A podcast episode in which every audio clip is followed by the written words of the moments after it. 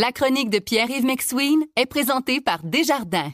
Quels que soient vos objectifs, nos conseillers sont là pour vous accompagner tout au long de votre parcours financier. C'est 23.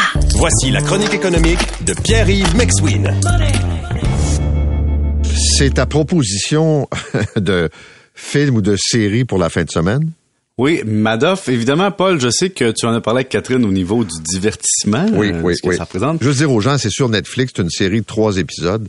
Et c'est évidemment toute l'histoire de Bernard Madoff, là, qui était à la tête de la chaîne de Ponzi la plus immense de l'histoire. Et euh, on raconte euh, son ascension et sa descente. Oui, et surtout, on comprend le making of, hein, comment il a réussi à faire ça. Pour ceux qui s'en souviennent pas, ça fait 15 ans quand même. Hein. Ça a l'air hier que je me promenais en voiture, je m'en allais au siège social d'une banque gérer des états financiers et j'entendais Paul Arcand dire Bernard Madoff, ce bandit à cravate et et c'est resté dans l'imaginaire à l'époque. Et c'est resté depuis ce temps-là comme une des plus grandes fraudes. Mais ce qui est spécial de Bernard Madoff, c'est qu'il y avait deux business. Il y avait une business légitime qui fonctionnait pour lui, qui apportait assez de dollars pour très bien vivre, qui était, selon ce qu'on comprend, tout à fait correct. Et il y avait ce fameux étage d'en dessous. Hein? C'est pour ceux qui ont vu Stranger Things, c'est comme s'il avait créé un monde d'en dessous où là, il avait mis un Ponzi où les nouveaux clients qui arrivaient, ben dans le fond, euh, payaient les clients qui voulaient, sortir. Puis dans le fond, il a jamais investi une scène de ces clients-là. Mais ça, c'est hallucinant, parce que à la fin, ça valait, sur papier, la chaîne de Ponzi, 68 milliards. Oui. Et ça, entre 65 et 68 milliards, les investissements sont difficiles à évaluer parce que, évidemment, ils n'existent pas. Non, mais c'est ça. Mais lui a jamais acheté quoi que ce soit. Il déposait ça à la banque. dans un compte Tiré. Mais ce qui est fou dans, dans la série, c'est que ce qui est pas très souligné dans la série, mais ce dont je peux te parler, c'est que, tu sais, d'habitude, ces firmes-là, ils ont des auditeurs. Puis plus tu deviens gros dans la vie, plus ton auditeur est big. Tu comprends? C'est quelqu'un ou c'est une firme qui a beaucoup d'employés. Puis là, ça prend un nom solide pour dire, nous avons audité les comptes et tout est beau. Et lui, c'était une firme, disons, de trois personnes. qui d'ailleurs un moment donné il y avait d'après les d'après ce que j'ai lu à l'époque c'est un moment donné il a dit au monde écoutez euh, vous êtes notre firme d'audit, mais vous êtes trop petit, vous n'avez pas de bureau officiel. Pouvez-vous vous créer un bureau? Question que ça ait l'air un peu crédible, tu sais. Et donc, imagine à quel point ce gars-là avait inventé quelque chose. Je me demande comment il faisait pour dormir. Parce qu'on comprend, c'est que sa famille, à l'époque, ne savait rien. Ni ses enfants, ni sa conjointe. Selon, évidemment, ce qui est sorti des différents procès, des différentes analyses, il n'y a pas de preuve que sa femme, qui a vécu dans l'opulence toute sa vie, a été de quelconque façon au courant de tout ça. Ça a été une déchéance familiale. Maintenant, de l'autre côté, tu te dis, c'est un bon reflet de Wall Street et de même le monde de la finance en général. On veut faire du rendement. Pas si j'appelle mon courtier ou mon conseiller en placement, conseiller en gestion de patrimoine, puis je dis euh, je veux du rendement. Puis là, il m'apporte du 7, 8, 10, 12, 15 par année. Puis que je suis content, je vais peut-être pas vouloir croire qu'il n'existe pas pour vrai. Je vais peut-être pas vouloir croire que qu'il faudrait que je me méfie. Puis ce qui est drôle dans le documentaire, à un moment donné, tu sais, la SEC dit bon, on vient enquêter, là, ça a l'air bizarre un peu, montre-nous tes affaires. Puis lui, il dévoile tout, il dit regardez, les comptes sont là, les échanges avec les banques sont là, vérifiez. Et la SEC aurait pas vérifié. Tu sais, le gendarme des, des- Mais moi, c'est ce bout-là qui me trouble le plus. Mais OK, mettons que Paul, il y a un gros gars, une organisation Montréal, qui est bien big, là. Ben cocky, là. Puis là, toi, t'es l'AMF, là. Puis là, tu débarques dans ses bureaux. Puis là, il est tellement big, là, qu'il connaît tout le monde, il gère tout le monde, tu sais, c'est... Puis là, Ouais, il dit, tu veux me vérifier? Ben, tiens, là, là, ça, voici, voici, voici. Et là, il y a l'humain qui embarque. Dans ma perception, c'est que c'était tellement big, c'était tellement gros, puis il y avait tellement un, un- un discours de confiance que vous voulez me vérifier moi, Bernard Madoff? Ben, voici, allez-y. Un peu comme, tu sais, à un moment donné, ça devient gros. Tu sais, Vin- Vincent Lacroix, tu t'en souviens aussi, nous autres, tu sais, c'était, lui, c'était pas la même chose. C'était du, tu sais, on emprunte pour essayer de, de, faire autre chose. Tu sais, un Ponzi, d'habitude, ou une fraude, d'habitude, c'est au début, c'est une tentative de devenir big trop vite, puis là, tu fais des fling-flang, puis là, tu de te refaire, puis... Mais Madoff, c'était pas ça. Madoff, c'était joue gros. Quand le client dit je veux m'en aller, ah, tu veux t'en aller, là, prends ton argent? Puis le client dit non, je veux rester finalement.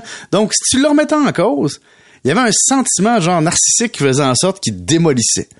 Mais t'as raison, Paul. Si ta job, c'est d'être un gendarme. Vous écoutez la chronique économique avec Pierre-Yves McSween. Ici Patrick Marcelet. Dans la deuxième saison de mon balado Relève-toi, je reçois des personnalités d'ici qui ont su se relever après de difficiles épreuves. Cette semaine, Patrick Marcelet reçoit Geneviève Rioux. Il y a tellement eu plus d'hommes qui m'ont tendu la main après ça que d'hommes qui m'ont fait mal dans ma vie. Je veux pas laisser les hommes qui blessent gagner. C'est pas supposé d'arriver une fois, encore moins deux fois. Qui garantit que ça arrivera pas une troisième fois? Relève-toi, disponible dans la section balado du site web de votre station Cogeco Média. Présenté par les Centres de prévention du suicide du Québec.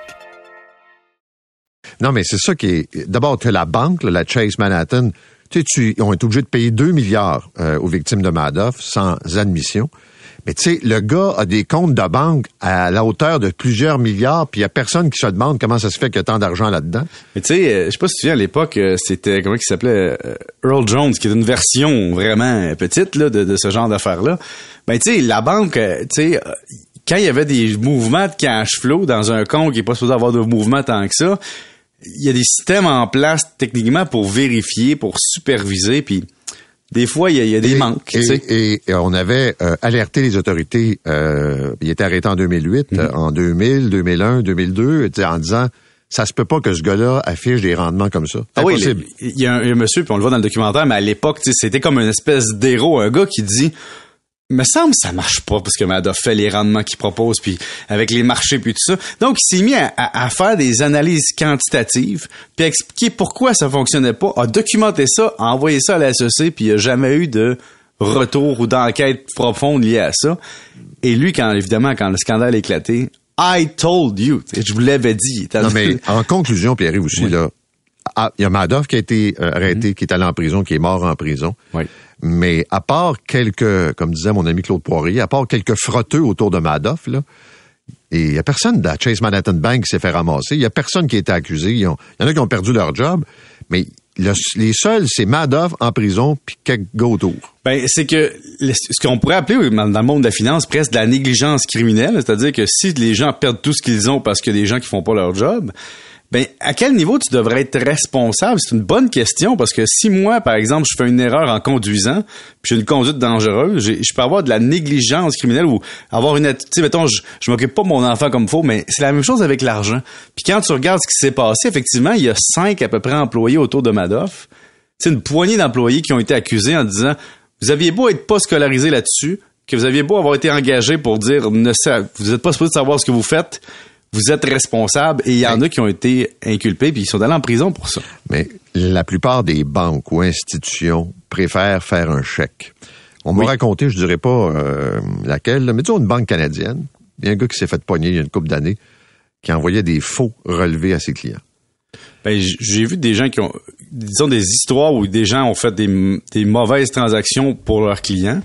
Puis comme tu dis, la réputation, la banque a dit on va faire un chèque, on s'obstine Exactement, pas. exactement. Mais ça sort pas public. Non. Merci, monsieur. Bonne Salut. fin de semaine. Alors, c'est sur Netflix pour les gens qui veulent voir ça, là.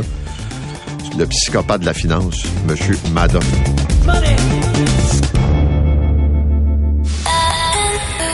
C'est 23. Recule un peu, recule, recule. Stationner en parallèle, ça devrait être simple. OK, crampe en masse, en masse, crampe, crampe, crampe! Faire et suivre une réclamation rapidement sur l'appli Bel Air Direct, ça, c'est simple. OK, des crampes. Bel Air Direct, l'assurance simplifiée.